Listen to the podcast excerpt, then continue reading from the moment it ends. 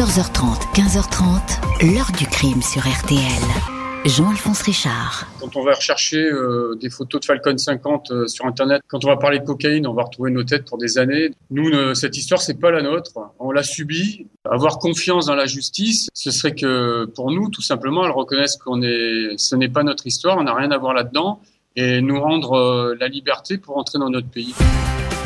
Bonjour. Trois procès, deux en France, un à Saint-Domingue, des condamnations, un dossier judiciaire qui compte pas moins de 88 000 pages. Malgré cela, l'affaire Air Cocaïne, comme on l'a tout de suite appelée, diffuse encore et toujours un capiteux parfum de mystère et de soupçon, comme si la justice n'avait jamais pu établir l'exact scénario de cette affaire. Au premier jour du printemps 2013, les investigations promettaient pourtant d'être rapides, limpides. La République dominicaine annonçait l'arrestation Punta Cana de quatre Français aux commandes d'un avion chargé de 680 kilos de cocaïne, prêt à traverser l'Atlantique pour rejoindre un petit aéroport de la côte varoise. Le dossier pourtant va tourner à la confusion, se transformer en un mauvais roman qui comporte davantage de questions que de réponses. Une mission commando organisée pour exfiltrer en pleine mer les deux pilotes du jet va définitivement transformer l'affaire en une spectaculaire aventure. Qui a vraiment fait quoi dans cette histoire? Question centrale posée aujourd'hui à nos invités, deux acteurs de cette histoire. 14h30, 15h30. L'heure du crime sur RTL. Retour aujourd'hui dans l'heure du crime sur l'affaire Air Cocaïne et ses mystères. Histoire qui commence le dernier jour de l'hiver 2013 sur l'île de Saint-Domingue avec l'arrestation de quatre Français prêts à décoller pour la France. Opération de police qui va faire du bruit jusque de l'autre côté de l'Atlantique.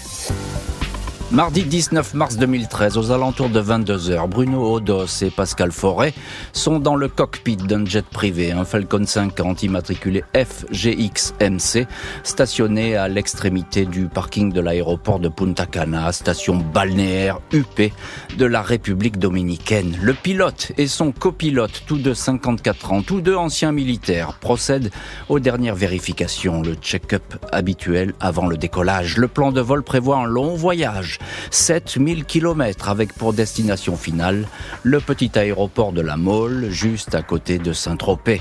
Deux autres hommes prennent place dans le jet, le dénommé Alain Castani, 66 ans, c'est lui qui a démarché la société de leasing SNTHS pour procurer un avion à un de ses clients, l'homme d'affaires varois Franck Collin, lequel ne fait pas partie du voyage.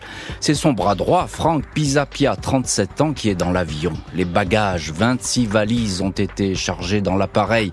Les deux pilotes et leurs deux passagers attendent désormais l'autorisation de décollage de la tour de contrôle, mais la tour reste muette. Peu avant 22h30, un vrombissement se fait entendre, celui d'un hélicoptère en vol stationnaire. Le Falcon est braqué par des projecteurs. Des militaires en tenue de combat, casqués, cagoulés, pointent leurs fusils mitrailleurs vers l'avion. Ils sont accompagnés de fonctionnaires de la DNCD, les stupes dominicains. Le siège dure presque une heure, puis les pilotes et les passagers sont enfin invités à déverrouiller la porte et à sortir, un à un, menottés dans le dos, conduits entre les militaires jusqu'au terminal VIP. Les bagages sont débarqués et disparaissent sous bonne escorte. Mercredi 20 mars au matin, Pierre-Marc Dreyfus, PDG de la société de leasing SNTHS en charge de la location du Falcon, dont le propriétaire n'est autre que le célèbre lunetier français Alain Afflelou, est averti que l'équipage n'a donné aucune nouvelle. Un silence radio inhabituel inquiétant. D'autant plus que c'est la première fois que la jeune société, créée il y a un an, a accepté un vol transatlantique vers les Caraïbes. Ses dirigeants estiment que c'est une bonne opportunité de capter une nouvelle clientèle. Pierre-Marc Dreyfus tente en vain de se renseigner à l'heure du déjeuner. Un coup de fil interrompt le suspense. Le PDG est prévenu que le Falcon n'a jamais quitté Punta Cana. Le jet aurait été saisi avec 680 kilos de cocaïne dans les bagages. Les pilotes maison, le commandant Bruno Odos, son copilote Pascal Forêt et deux passagers ont été placés en détention. Des kilos de quoi? De la cocaïne? Mes pilotes En prison? Il y a forcément erreur. Forcément, s'exclame Pierre-Marc Dreyfus. À Saint-Domingue, le général Rosado Matteo, à la tête de l'agence de lutte contre le narcotrafic, s'affiche à la télé. Il parle d'une opération qu'il a menée en personne. Les images des Français arrêtés tournent en boucle à la télé, tout comme celle d'un amas de valises entassées dans le plus grand désordre dans l'appareil. C'est dans ces bagages que se cacheraient plus de 600 kilos de cocaïne, de la drogue que personne ne va voir, ni en vrai, ni en photo. Les autorités indiquent que les stupéfiants ont été détruits ainsi que l'exige la législation dominicaine. Le coup de filet est retentissant. Les pilotes interrogés y assurent qu'ils ignoraient tout du chargement illicite. Aucun chauffeur de taxi ne demande à ses clients le contenu de leur bagage, fait remarquer un de leurs avocats. Et évidemment, ces images, elles vont intéresser euh, tout le monde, elles vont arriver en France. Et même si la France dit à l'époque qu'elle ignore tout de ce coup de filet, la justice chez nous va se pencher très vite sur cette affaire et étudier la possibilité de complicité des investigations qui, côté dominicain comme côté français, ne font euh, que commencer. On va voir ce qu'elles vont donner, ces investigations, dans la suite euh, de l'heure du crime. Bonjour Pierre-Marc Dreyfus. Bonjour Jean-Alphonse. Merci infiniment d'être aujourd'hui euh, notre invité, l'un de nos invités dans l'heure du crime. Je l'ai dit, vous êtes PDG de SNTHS, la compagnie aérienne qui est au cœur de cette affaire Air Cocaïne, on va le dire comme ça. vous êtes auteur du livre L'affaire Air Cocaïne, histoire d'un crash en plein vol, que vous avez écrit en collaboration avec Mathieu Lemot. Euh, c'est paru aux éditions Hugo Doc. Voilà pour ce livre où vous êtes, euh, vous faites le point. C'est tout à fait passionnant de, vous lire parce que vous racontez cette histoire presque vue de l'intérieur et ça évidemment ça, euh, a beaucoup de valeur pour nous pour avoir un, témoignage nouveau. Alors Pierre-Marc Dreyfus, je dis tout de suite que dans cette affaire vous avez toujours dit et vous continuez à le dire que vous êtes innocent, totalement innocent, et que vous ignoriez tout de cette opération. À l'origine, il y a ce vol, vous êtes PDG, vous n'ignorez pas qu'un de vos appareils va euh, voguer vers les Caraïbes. Qu'est-ce que vous savez de ce vol à l'époque? Écoutez, tout d'abord, euh, si, si j'ai écrit ce livre, c'est certainement pour raconter un peu l'affaire Air Cocaïne, mais aussi pour montrer avec quelle facilité et quelle impuissance on peut passer sans mauvais jeu de mots de la lumière à l'ombre. Mhm. Euh, avant que, ce, cet accident terrible arrive, tout fonctionnait très bien. Euh, on est les quatre protagonistes de la compagnie, on est quatre pilotes de ligne. On a tous des vies très stables, de famille, de belles, voire de très belles vies, et on est les plus heureux parce que on a créé cette compagnie aérienne qui, qui pour nous, pilotes, est un rêve. On a créé notre compagnie aérienne. Et, elle est toute jeune, cette compagnie, elle a un an hein euh. elle, a, elle a un peu plus de deux ans. Et en fait, et en fait, on, on travaille dans ce milieu-là, euh, aussi bien Fabrice, Bruno, Pascal que moi, que depuis des années. Et avant tout, on est vraiment des mm, passionnés mm. d'aéronautique, c'est ça qu'il faut comprendre. C'est l'aboutissement d'un rêve pour nous, cette compagnie. Reprenons un petit peu le, le, début de cette enquête avec ce coup de théâtre spectaculaire, ces arrestations qui ont lieu bien loin de la France, à 7000 km. Euh, qu'est-ce que vous savez? Je vous repose la question, qu'est-ce que vous savez de ce vol? C'est un vol banal? D'ailleurs, vous êtes assez heureux parce que pour la première fois, vous allez voler très loin. Alors, c'est...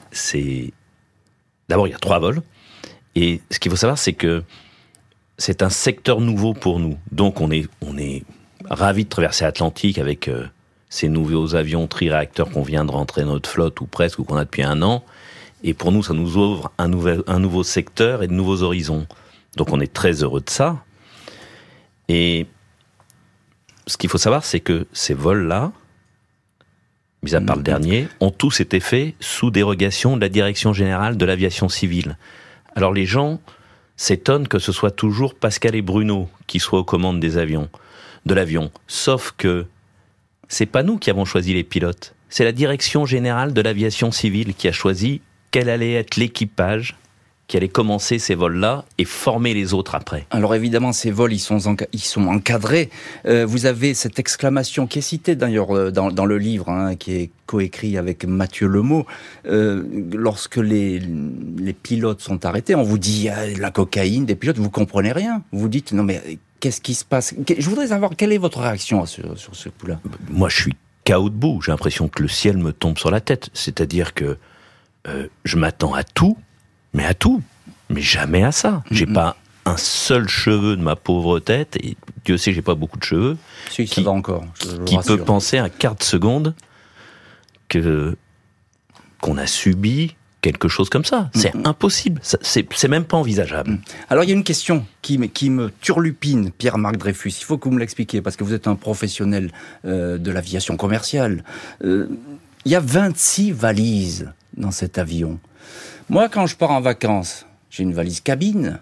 J'ai peut-être une même valise en soute. J'ai pas 26 cabines. Il y a deux passagers à l'intérieur. Qu'est-ce que vous répondez à ça, Monsieur Dreyfus? Alors effectivement, c'est ça, peut paraître euh, énorme. Et ça l'est d'ailleurs. Hmm.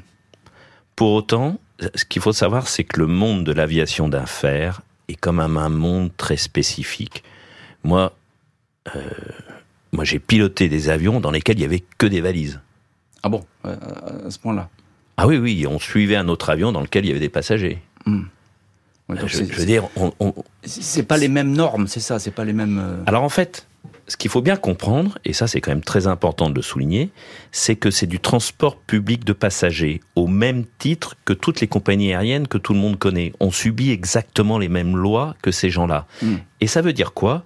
Ça veut dire que quand vous partez d'un pays, ce n'est pas l'équipage qui est responsable de la sûreté des bagages, Christophe pourrait expliquer bien mieux que moi, mais c'est l'État. Et heureusement, hmm. c'est-à-dire que c'est l'État qui garantit que ce que vous embarquez dans votre avion, est, licite. Enfin, est, totalement licite. mais, mais non seulement licite, mais totalement licite. C'est-à-dire que ça a été fouillé, contrôlé de manière à ce qu'il n'y ait pas. Euh, parce que là, on parle de stupéfiants, mais, mais, mais le, le, pire qui puisse arriver, c'est avoir une bombe. Oui, c'est ça. Il peut y avoir des armes, etc. Donc, euh, effectivement, là, vous, vous éclairez un petit peu ma, ma lanterne. Bonjour, Christophe Naudin. Bonjour. Merci infiniment, vous aussi, d'être aujourd'hui notre invité dans l'ordre du crime. Vous êtes pilote professionnel, spécialité, spécialiste pardon, de la sûreté aérienne et puis auteur de ce livre qui est paru il y a quelque temps déjà aux éditions de l'archipel, Air Cocaïne, les dessous d'une mystification. Euh, Christophe Naudin, vous les connaissez bien, ces deux pilotes. Lorsque, ah lorsque vous apprenez que bah, ils sont là-bas, coincés euh, à Saint-Domingue, euh, soupçonnés de trafic de drogue, vous dites quoi? Bah, Exactement comme Pierre-Marc, je pense que il y a une impossibilité, il y a quelque chose qui ne va pas. Il se trouve que moi, un an auparavant, j'avais audité l'aéroport de Punta Cana donc je savais que c'était un chaos immonde et euh, un aéroport totalement désorganisé. Donc euh, je, ne crois pas du tout dans la culpabilité de ces deux personnes, dont je sais qu'a priori sont des gens complètement intègres. J'ai dit la drogue, on va pas la voir, c'est exact, hein on la voit pas cette drogue. Il y, a, ces valises, mais elles sont jamais ouvertes en public. Alors personne ne les verra jamais. Vous avez dit euh, 26 valises parce que c'est effectivement c'est le chiffre qui a été donné, mais en fait personne n'en sait rien, puisque dans les valises qui ont été présentées euh, lors de la conférence de presse, il y avait également les valises de Pascal, de Bruno, de Monsieur Castagny et de Monsieur Pisapia. Donc en fait euh, ils ont considéré que l'ensemble des valises à bord étaient pleines de drogue. Or, un rapide calcul nous a permis de déterminer que 700 kilos de cocaïne ne peuvent pas être contenus dans 26 valises. Ça fait beaucoup trop lourd. On va continuer évidemment à en parler des suspects qui, en République dominicaine, risquent de très longues années de prison. La juge marseillaise Christine Saunier-Ruellan, chargée du dossier français d'Air Cocaïne, soupçonne l'existence d'un trafic de stupéfiants via des jets privés. Selon elle, ce coup de filet pourrait être la partie émergée d'un insoupçonnable iceberg. La magistrate est ainsi informée que quelques mois auparavant, le 9 décembre 2012, en milieu de journée, le même avion a été observé sur le petit aéroport de la Mole à Saint-Tropez. Bruno Odos et Pascal Forêt étaient déjà aux commandes de l'appareil. Les passagers étaient identiques. Des témoins décrivent une scène des plus intrigantes.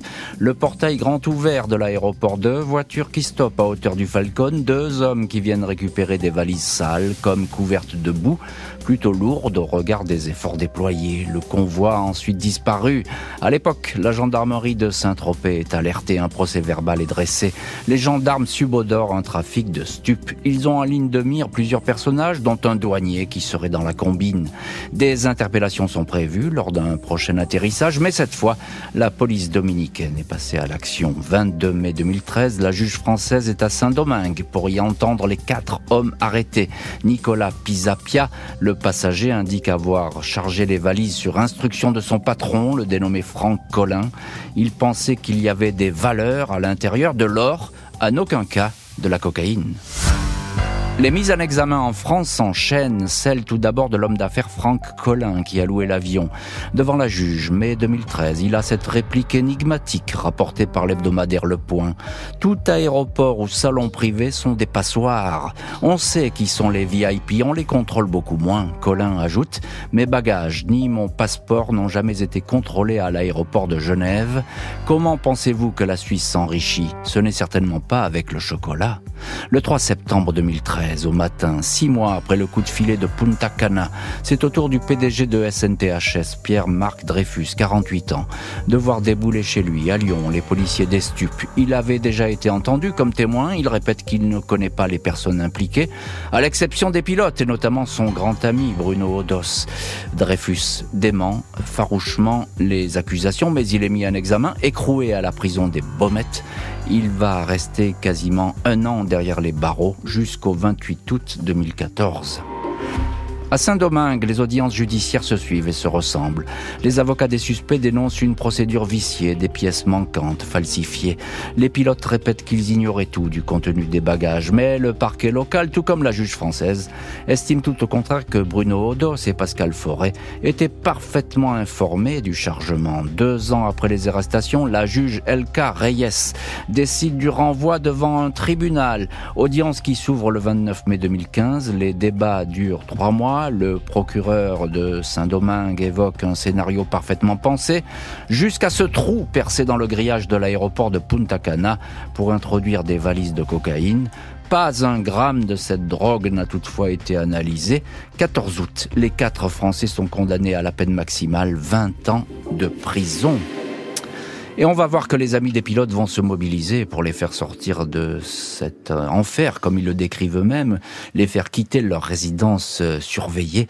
L'affaire va alors connaître une spectaculaire opération d'exfiltration baptisée Dîner en ville. On va en parler dans le chapitre suivant de l'heure du crime. Tout va très vite côté dominicain comme côté français. Pierre-Marc Dreyfus, vous êtes l'un de nos invités aujourd'hui euh, dans cette heure du crime, auteur du livre L'affaire Air Cocaïne, histoire d'un crash en plein vol. Vous l'avez écrit avec Mathieu Lemot et sa sœur aux éditions Hugo Doc. Euh, tout va très vite, je le dis. Est-ce que vous vous attendiez à être arrêté? Parce qu'on vous avait déjà questionné hein, euh, rapidement, mais euh, quand oui, j'avais été entendu par les gens de l'octrice. Hmm. Et ça s'était bien passé. Ça s'était non seulement très bien passé, mais vous savez, ce qui, est, incroyable, c'est que dix ans après, je dis toujours la même chose. Hmm. Donc, c'est sans doute ma vérité, mais peut-être que c'est un petit peu la vérité aussi. C'est-à-dire que vous, êtes tombé des nues quand vous voyez débouler les. Tombé des nues, non, parce que je m'attendais quand même à ce qu'à un moment, il y ait quelqu'un qui vienne enquêter. Je trouvais ça non seulement normal, mais nécessaire. Mhm. Mais pas un quart de seconde, je pensais que moi, j'allais passer une seule nuit en prison. Mhm. Pas un quart de seconde. Mhm. La Jamais. la juge vous entend tout de suite? Non, la juge m'a entendu euh, bien après, euh, deux jours ou trois jours après la fin de la garde à vue. Comment ça se passe? Pas très bien. Le discours avec la juge ou la garde à vue? Euh, Les deux en général, j'ai envie de dire, mais c'est plutôt avec la juge que ça m'intéresse. Alors je vais vous dire, tout se passe mal. Hmm. la garde à vue, moi, je me, en garde à vue, je me dis, il y a quelqu'un qui va venir ouvrir la porte et qui va me dire, Monsieur Dreyfus, excusez-nous, on s'est trompé. Hmm. Après, quand la garde à vue se poursuit, ça devient un enfer, mhm. vraiment un enfer. Et après, quand je vois la juge, je me dis bon bah ça y est, c'est la fin quoi. Ce soir, je dors chez moi quoi. Mhm. Et là, patatrac, les baumettes. Mhm. Non, ça s'est très mal passé, très très très mal passé. Ça pouvait pas se passer de manière pire, j'allais dire. Et en fait, le, on a eu un vrai problème de dialogue avec la juge d'instruction qui a refusé de nous entendre, hein. mm, mm. refusé totalement. Il a quand même fallu dix mois pour qu'elle accepte de savoir que Fabrice avait contacté la police. Mm, dix mois. Fabrice, c'est votre mon associé. Votre associé. Hein. Alors que le je j'invente rien. Hein. Moi, dans le premier PV d'audition avec la juge d'instruction, je lui dis. Et là, elle rit, elle me dit mais non. C'est-à-dire, vous, vous lui dites que vous aviez contacté les Bien autorités, que vous aviez peut-être des questions euh, sur certaines, euh, sur certains voyages, etc. Absolument. Hein. Donc ça, vous l'aviez fait. Euh, Bien sûr. hein, c'est noir sur blanc. C'est noir sur blanc. Ça existe. Hein, Ah oui, ça existe. Il a fallu dix mois. C'est pas dans votre imagination que vous. Non. que vous- Et il a fallu dix mois pour que ce soit vérifié. D'accord, donc ça c'est un point important. Vous étiez donc en contact avec la police, pour qu'on soit clair, pour leur dire qu'il y avait des choses peut-être un peu troubles qui se passaient. On vous a Absolument. écouté, mais en tout cas on vous a pas entendu, et vous vous retrouvez euh, devant la juge. Encore une question, Pierre-Marc Dreyfus, elle est importante cette question, parce que il y a eu l'épisode. La, juge, bah moi je, comprends euh, pourquoi elle réagit comme ça, parce qu'il y a eu un épisode avant qui est très troublant sur cet euh, petit aéroport de la Mole, avec ce- ce- ce- ces valises pleines de boue. Là, on voit deux personnes sortir les valises, etc. On peut penser quand même qu'il y a eu déjà un transport qui a été fait. Vous, êtes au courant On vous informe de cette histoire? Oui, tout à fait. Donc d'abord, forcément, on retrouve le même équipage, puisque pour les mêmes raisons que tout à l'heure, nommé Mhm. par la Direction Générale de l'Aviation Civile. Et après ça, moi, les pilotes reviennent, ils me disent quand même, euh, c'est un peu bizarre, etc. Donc euh, forcément, il y a une espèce de petit feu rouge qui se met à Les, clignoter pi- dans les ma pilotes vous le disent. Ouais. Bien sûr. Ouais, c'est important. Et là, dans la, dans la même phrase, ils me disent, mais euh, il y avait le directeur des douanes qui était là. Donc moi, automatiquement, le feu rouge s'éteint. Ouais. Passe au feu vert. Absolument. Mm. Sauf que ben, je pouvais pas deviner que le fameux douanier qui était là était euh, ni directeur, ni là mandaté par la douane. Mm. C'était marqué nulle part et je pouvais pas le deviner. Mm, Et les pilotes non plus. Donc vous laissez passer. Vous dites bon ben euh, Bah, automatiquement, moi, vous savez, on- à la base, on est pilote de ligne. Donc, on a l'habitude de faire euh, ce qui nous est dit et de faire des procédures. La procédure, c'est quoi? C'est pour nous d'emmener l'avion du point A au point B. Ce que, ce que tout le monde oublie dans ce dossier-là, c'est que faire Punta Cana, la Mole en Falcon 50, c'est un vrai travail à lui tout seul. C'est pour ça qu'on ne demande pas au pilote de, de- de s'occuper des bagages. mm. Et quant à nous, au sein de la compagnie, sans doute que ces vols étaient importants, mais, mais il fallait faire tourner la compagnie tous les jours aussi. Donc on n'est pas focalisé sur chaque Non, parce que détail. je, vous dis ça parce qu'on va y revenir, mais euh, c'est juste un mot. On va vous dire, vous, vous avez manqué de curiosité quand même. Vous n'avez pas essayé de savoir qui faisait quoi, euh, etc. Voilà, non, mais c'est juste parce qu'on va vous le reprocher, ça. Mais certainement, Mm. certainement. Mm. Mais, mais, vous savez, ce vol-là était amené par Alain Castagny, Mm. géré, qui lui-même discutait avec Fabrice Alco, et dans l'avion, j'avais Bruno Odos et Pascal Forêt. Vous étiez en confiance. Mais 2000%. Vous Et, étiez- et j'avais raison. Vous étiez en confiance. Alors, on, on ne vous croit pas, Pierre-Marc Dreyfus. En tout cas, la justice euh, ne vous écoute pas ou n'a pas envie de vous écouter. Ça, c'est encore un autre débat. Euh, Christophe Naudin, vous, euh, vous êtes pilote professionnel et vous connaissez bien cette affaire et pour cause, vous avez aidé à, à l'évasion des pilotes. On va en parler un peu plus loin. Euh, vos amis pilotes là-bas sur place, on- également, on ne les croit pas. Parce que, alors, eux, Alors, euh, ils sont complètement piégés. D'abord, ils sont pas du tout entendus. En République dominicaine, il n'y a aucune enquête. Moi-même, euh, euh, qui suis resté euh, 23 mois là-bas, Mhm. euh, j'ai jamais été interrogé officiellement. J'ai toujours En été détention, je précise. Oui, oui, oui, en Mhm. détention. J'ai jamais été interrogé officiellement euh, par un magistrat, par un enquêteur, etc. J'ai été interrogé par les services secrets, par contre, qui étaient Mhm. masqués, etc. Dans une pièce au noir. Enfin bon, bref. Mais jamais on m'a et c'était sûr, on m'interrogeait sur euh, qui est venu vous voir, qu'est-ce qui vous a dit, euh, est-ce qu'on vous a amené des choses, etc. Voilà. Mais Mhm. le- la vérité ne les intéresse pas. Mm, mm, mm. Il faut quand même bien comprendre ça. Et je voudrais rajouter juste un petit truc. J'ai également rencontré euh, la juge Sonia Ruellan. Mm. 13 minutes, très exactement. Et euh, je l'ai rencontré, envoyé par la défense à l'époque, euh, à titre d'expert.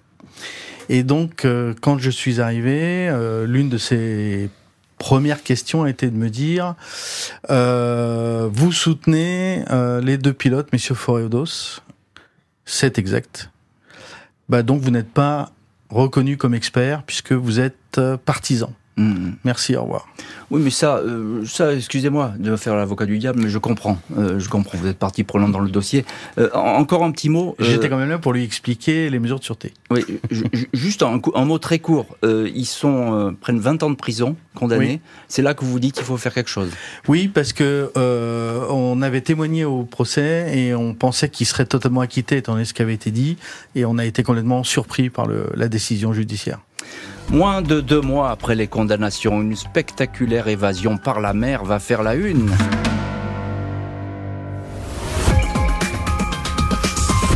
On a critiqué la République dominicaine, mais on fait ni plus ni moins que la même chose qu'eux. C'est scandaleux. Aujourd'hui, on les emprisonne pour six ans. C'est pas normal. Ils sont des casiers vierges, vierges. Dans l'heure du crime, nous revenons sur le feuilleton Air Cocaïne en mars 2013 en République dominicaine. Deux ans plus tard, quatre Français ont été condamnés à 20 ans de prison. Les deux pilotes vont être alors exfiltrés par un commando qui a traversé l'Atlantique. 25 octobre 2015, au petit matin, un peu plus de deux mois après leur condamnation, Bruno Odos et Pascal Forêt sont en pleine mer, très loin des côtes de la République dominicaine. Depuis des semaines, un groupe d'amis travaillait d'arrache-pied sur un scénario d'évasion. L'opération, baptisée Dîner en ville, s'est déroulée sans accroc. Le week-end des 17-18 octobre, Odos et Forêt ont pu quitter leur résidence surveillée à Saint-Domingue. Ils ont embarqué sur un petit bateau, le Crabe, au large, à 7h06. Ils sont montés à bord d'un voilier, le Cormoran, loué sur l'île de Saint-Martin. Les crustacés sont dans la nasse, dit un message codé.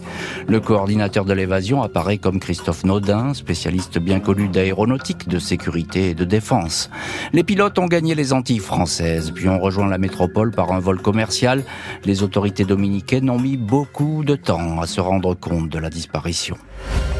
La nouvelle de l'évasion des pilotes est un coup de tonnerre. Elle braque une nouvelle lumière sur l'affaire Air Cocaïne. Ils ont quitté le territoire d'un pays dont la justice n'existe pas, assure l'un de leurs avocats, Jean Reinhardt. Ils ne cherchent pas à fuir la justice, ajoute l'avocat, qui précise avoir informé la juge de ce retour et demandé qu'il soit entendu. 30 octobre, Bruno Odos, Pascal Forêt sont interpellés. Ils vont passer cinq mois en détention provisoire. Le sort de Christophe Naudin est plus douloureux.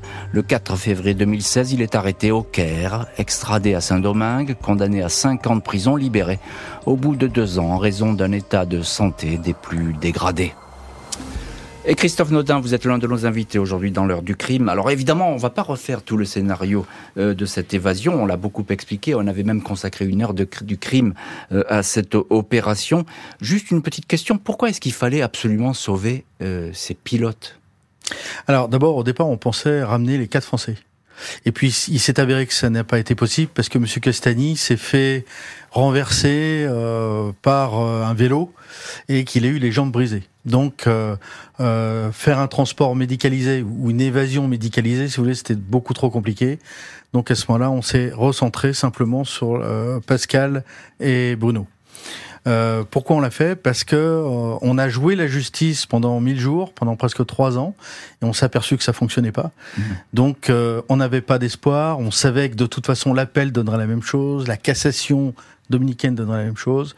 Donc on n'avait qu'un moyen, c'était de les enlever et de les présenter à la justice française, qui nous apparaissait à l'époque comme beaucoup plus modéré et, beaucoup plus audible. Ce qui est probablement le cas d'ailleurs.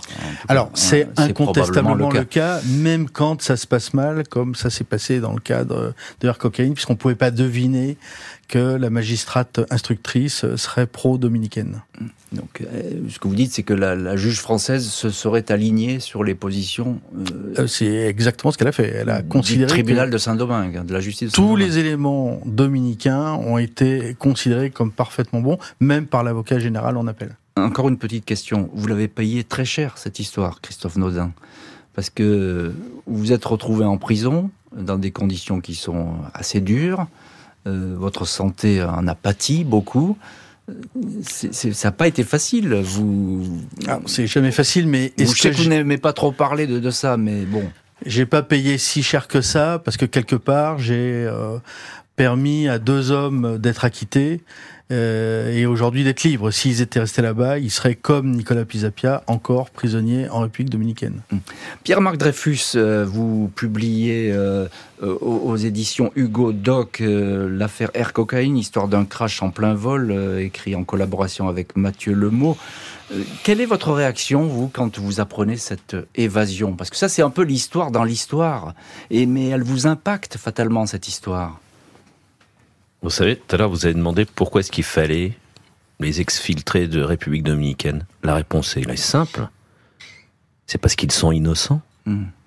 Ils sont innocents et condamnés à 20 ans par la République dominicaine. Il y a, quand il y a déni de justice, comment est-ce que vous voulez vous en sortir? Christophe euh, ne le dit pas, mais vous vous rappelez quand même qu'il a été condamné pour trafic d'êtres humains. Mhm. Oui, ça c'est dans l'intitulé de la condamnation, effectivement. Mais ça, on Quelle confiance on peut avoir dans une justice telle que celle-ci? Mais quand vous apprenez, vous, cette opération, euh, évidemment, vous en ignoriez tout, euh, etc. Vous n'étiez pas au courant de, ce qui allait se passer. Je l'ai appris comme tout le monde, en même temps que tout le monde, et j'étais le plus heureux. Oui, parce qu'elle était parfaitement secrète, elle avait été parfaitement tenue secrète, cette opération. Euh, qu'est-ce que vous vous dites? Mais est-ce que ça vous change quelque chose dans la marche du dossier judiciaire? Ah, mais je, je me pose même pas cette question-là. Je suis le plus heureux de savoir qu'ils reviennent en France. Mm, mm. Mm. Mais, mais je, je, pense même pas judiciaire, je pense juste au retour de Pascal et Bruno. Ça, mm. s'arrête là. Mm. Côté judiciaire, euh, au moment où ça arrive, je, m'en contrefiche. Vous, êtes à quel stade de la procédure quand ça se passe, quand ça arrive, cette, cette évasion? Euh, ça, il, rentre en 2015. Et, et le, le, procès va avoir lieu. Euh, Un an plus tard, à peu près. Trois ans après. Trois, ans plus tard, pardon. Trois ans après. c'est ça. Donc, mais moi, quand. Mais je, en fait, je pense même pas à la procédure quand il rentre. Mm, mm. la procédure viendra après, on sera rattrapé par ça après. Euh, les voir interpellés, ça m'a. Mm. Pourquoi est-ce qu'on va interpeller des gens qui ont dit on va venir vous voir? Je. Pour on se poser la question. Public. La raison, c'était trouble à l'ordre public. L'échéance du procès est imminente. Neuf accusés au total. Lundi 18 février 2019, sept hommes sur neuf accusés sont présents devant la cour d'assises spéciale uniquement composée de magistrats des Bouches-du-Rhône à Aix-en-Provence. Manquent à l'appel les deux passagers Nicolas Pisapia, assigné à résidence à Saint-Domingue, et Alain Castani, rapatrié en France mais gravement malade. Les pilotes assurent n'avoir jamais su ce que transportaient leurs passagers. Ils n'étaient pas chargés de vérifier le contenu des 26 valises. Aucune trace d'enrichissement personnel n'a été détectée, pas davantage de rétribution occulte pour les dirigeants de la société SNTHS qui a fourni le jet privé. Leurs avocats indiquent que Pierre-Marc Dreyfus et Fabrice Alco ont peut-être manqué de prudence ou de curiosité, mais l'erreur ne vaut pas culpabilité culpabilité, assure un de leurs avocats, maître Jean-Félix Luciani. Seul l'homme d'affaires Franck Collin, petit gamin d'une cité toulonnaise qui rêvait d'être riche et puissant, reconnaît sa participation à ce trafic. Sept semaines de procès, 5 avril. Les pilotes sont condamnés à 6 ans de prison, même peine pour les dirigeants de SNTHS.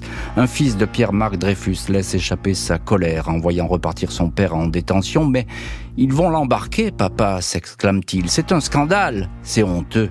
12 ans pour l'homme d'affaires Franck Collin, 18 ans pour le commanditaire désigné, Ali Bouchareb. Et on vous retrouve Pierre-Marc Dreyfus, auteur de ce livre, L'affaire Air Cocaïne, histoire d'un crash en plein vol, qui sort aux éditions Hugo Doc. Quel, euh, quel souvenir vous gardez le plus fort de ce procès? Il y en a beaucoup sûrement, mais il y a, il y a bien un moment qui a été euh, crucial. malheureusement, je suis allé deux fois aux assises spéciales. Premier procès. Euh, le premier procès, c'est forcément la condamnation.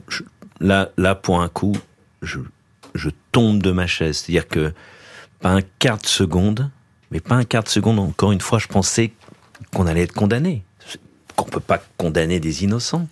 Hmm. Il y, a, rien. C'est un dossier dans lequel il y a ni preuve, ni ni il y a, juste des, convictions de certaines personnes.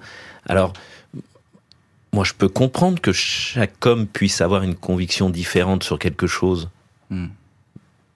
Mais six En- années de prison, c'est pas rien. C'est pas rien. En gros, on vous dit, vous avez laissé faire, vous avez fermé les yeux sur un trafic, c'est ce qu'on vous dit. On on dit pas c'est vous qui avez mis les valises dans l'avion, évidemment, mais on dit vous avez, euh, voilà, euh, il fallait être plus vigilant, il fallait pas laisser monter ces personnes. Alors, il fallait être plus vigilant, je peux l'entendre. Mais qu'on ait laissé faire, ça voudrait dire qu'on a eu la connaissance de ça. Il en est bien hors de question. On n'a jamais laissé faire quoi que ce soit. Mais jamais. Mm. Pas, un, pas un seul moment, on a eu le sentiment de faire un trafic de quoi que ce soit d'ailleurs, parce qu'autrement, on aurait arrêté tout de suite. Et les choses étaient très claires. Qu'est-ce qu'on avait à y gagner? Mais parce que Rien. y a- On avait tout à perdre. Hum, hum. Et on a tout perdu d'ailleurs. Et vous avez Donc perdu pourquoi on votre aurait per- fait un trafic de quoi que ce soit? Vous avez perdu votre société, vous avez perdu beaucoup de choses, hein, puis vous êtes allé en prison. Il faut, faut pas, il faut pas l'oublier. Donc ça fait, Aujourd'hui, j'ai perdu 10 ans de ma vie. ça fait beaucoup. ouais. Et, et, et croyez-moi, c'est 10 ans qui sont très lourds à porter. Hum, hum. Alors, euh, et puis, quelle volonté on aurait eu de faire un trafic de quoi que ce soit. On est des pilotes de ligne, on n'est pas des trafiquants, bon sang de bois. Ça n'a aucun sens. Mais je vous écoute, Pierre-Marc Dreyfus, et je me dis, mais après tout, bon, vous, vous clamez votre innocence, je l'entends, votre associé clame son innocence, on l'entend aussi. Mais, pourquoi est-ce qu'on vous en voudrait Pour- Pourquoi est-ce que la justice aurait décidé que Pierre-Marc Dreyfus, bah, de toute façon, peu importe, il devait aller en prison? Quelle est votre analyse là-dessus? Parce que euh, moi, je me pose la question. Écoutez, c'est compliqué pour moi de répondre à ça en ce moment. Pour autant, euh, ce que je peux dire, c'est que on est parfaitement innocent, ça c'est une certitude, mais Mhm. peut-être qu'on paie un dossier très lourd, euh, 88 000 tomes, Page, je- page. je, 88 000 pages. Vous savez, ce que je peux dire, c'est que le dernier délibéré a duré euh, 15 heures. Hmm. Quand un délibéré dure 15 heures comme ça, ça veut dire que tous les juges ne sont pas d'accord. Donc ça veut forcément dire qu'on avait au moins convaincu de notre innocence une bonne partie de ces juges. Euh, Christophe Naudin, euh, évidemment, vous le suivez ce procès. À l'époque, vous êtes libéré, hein, je crois, hein, pour, euh, pour raison moi, médicale. hein. Dès, êtes- que je, dès que je suis rentré en France, euh, j'ai été libéré. Alors, je suis revenu avec effectivement un cancer de la tempe qui avait été diagnostiqué comme une verrue euh, par les dominicains. Donc j'ai été opéré d'urgence, machin. Bon, enfin tout s'est bien passé pour moi. D'accord, et, et c'est tant mieux. Euh, donc, mais en tout cas, à l'époque, vous êtes libéré pour raison médicale. Vous, vous, évidemment, vous le suivez, ce, ce, Ah bah je suis ce- présent. ce procès. ah oui, et qu'est-ce que, quel regard vous portez, vous, là-dessus?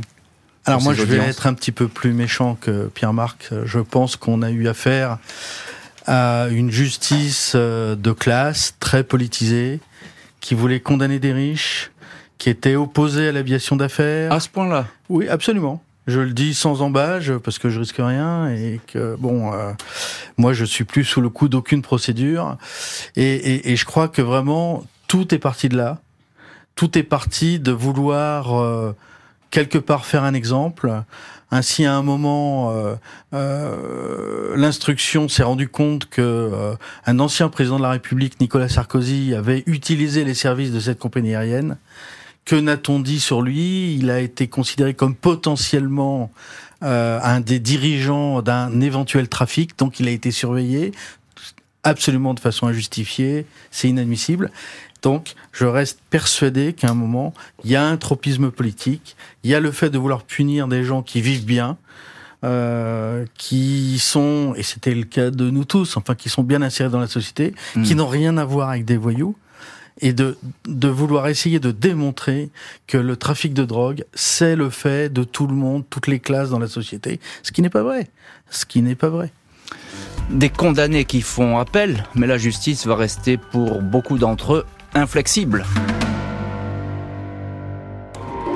7 juin 2021, la Cour d'assises spéciale d'appel d'Aix-en-Provence se penche à nouveau sur l'affaire Air Cocaïne. Les axes de défense des uns et des autres n'ont pas changé. Après un mois de débat, les deux pilotes, Bruno Odos, Pascal Forêt, sont acquittés. C'était difficile d'exploser de joie car dans la salle d'autres personnes pleuraient, elles avaient été condamnées, témoigne le frère d'un pilote, les dirigeants de la compagnie lyonnaise SNTHS, qui, comme les pilotes, affirmaient leur innocence, font partie des condamnés. 30 novembre 2022, la Cour de cassation confirme les peines prononcées, notamment à l'encontre des opérateurs du vol, Pierre-Marc Dreyfus et Fabrice Alco. Et Pierre-Marc Dreyfus, il est avec nous aujourd'hui dans cette heure du crime, avec son livre L'affaire Air Cocaïne, histoire d'un crash en plein vol, euh, écrit en collaboration avec Mathieu Lemot et qui sort aux éditions Hugo Doc. Euh, donc, effectivement, la condamnation, là, Pierre-Marc Dreyfus, elle est définitive. Euh, c'est fini, la Cour de cassation est, passée dessus. C'est pour ça que vous avez écrit un livre Parce que pour vous, vous continuez à clamer votre innocence. Euh, la justice s'est passée. Alors, je continue à clamer mon innocence, oui. Mais j'ai pas écrit le livre pour ça.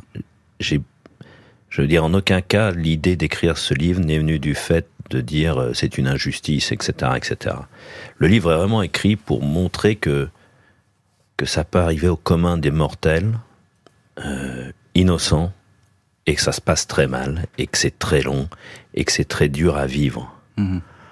Euh, dans ce livre, on, il y a certains chapitres, entre autres sur la vie en prison, qui sont aussi très Mhm. prenants, à mon sens, et qui expliquent bien ce que l'on peut vivre. Moi, quand j'entends des gens dire euh, Oh, la prison, c'est facile, tu te rends compte, en plus, ils ont la télé et Canal+,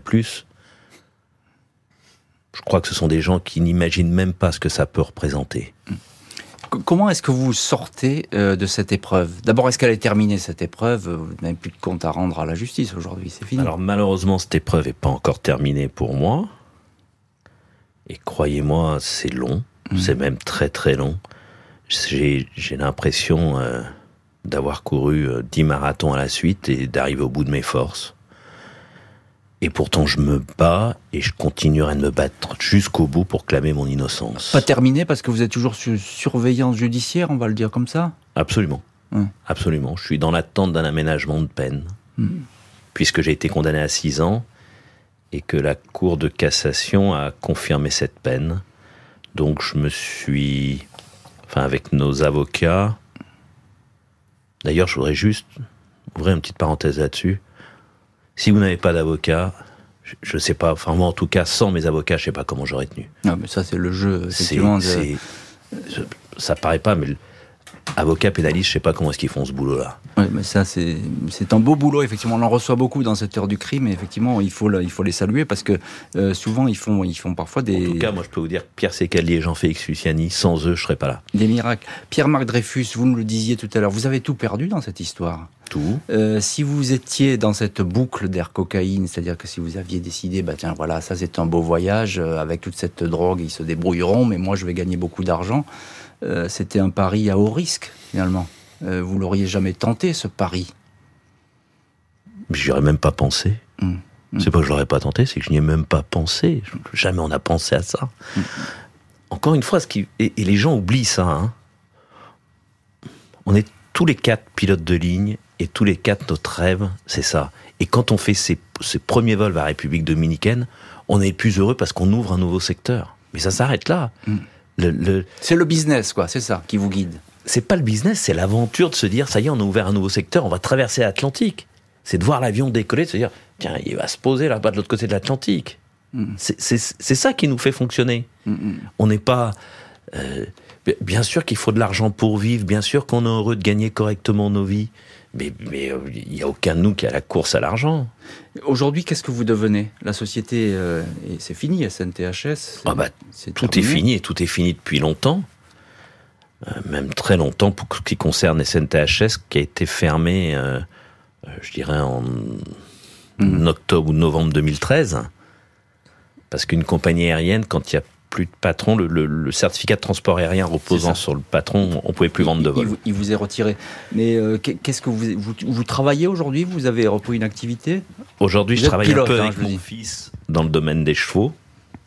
Rien à voir. Mais vous savez, les quand vous avez 58 ans, que les gens savent pas de quoi va être fait votre avenir et de quoi est fait votre passé, Ils vous tendent pas la main, c'est pas forcément très facile de travailler. Bien sûr. Et ça, c'est souvent le, le cas, effectivement, quand on est comme ça entre deux eaux et qu'on sort d'une condamnation, c'est toujours très, très compliqué. Christophe euh, Naudin, euh, il y a ce, ce procès, ce deuxième procès, un appel, il faut en dire un mot, parce que les pilotes, ils sont acquittés. vos, vos, deux amis que vous êtes allés sortir là-bas de, de Saint-Domingue, voilà, là, il y a, la justice est passée pour eux, on a reconnu qu'ils n'étaient pour rien dans cette affaire. Absolument, mais la joie était quand même brisée par le... Et je me souviens très très bien de ce moment. Je m'en souviens parfaitement par le fait qu'il y ait eu la condamnation, à mon avis, de principe euh, de, de Pierre-Marc Dreyfus et Fabrice Alco, euh, parce que la justice ne pouvait pas reconnaître qu'elle s'était tant plantée dans cette affaire. Il n'avait plus personne. Il n'y avait plus personne. Si on avait acquitté euh, Pierre-Marc et, et Fabrice, il restait qui dans le box des accusés, bouche à rêve, et, euh, bon, ils n'avaient pas envie de reconnaître que tout ce dossier était fait pour rien.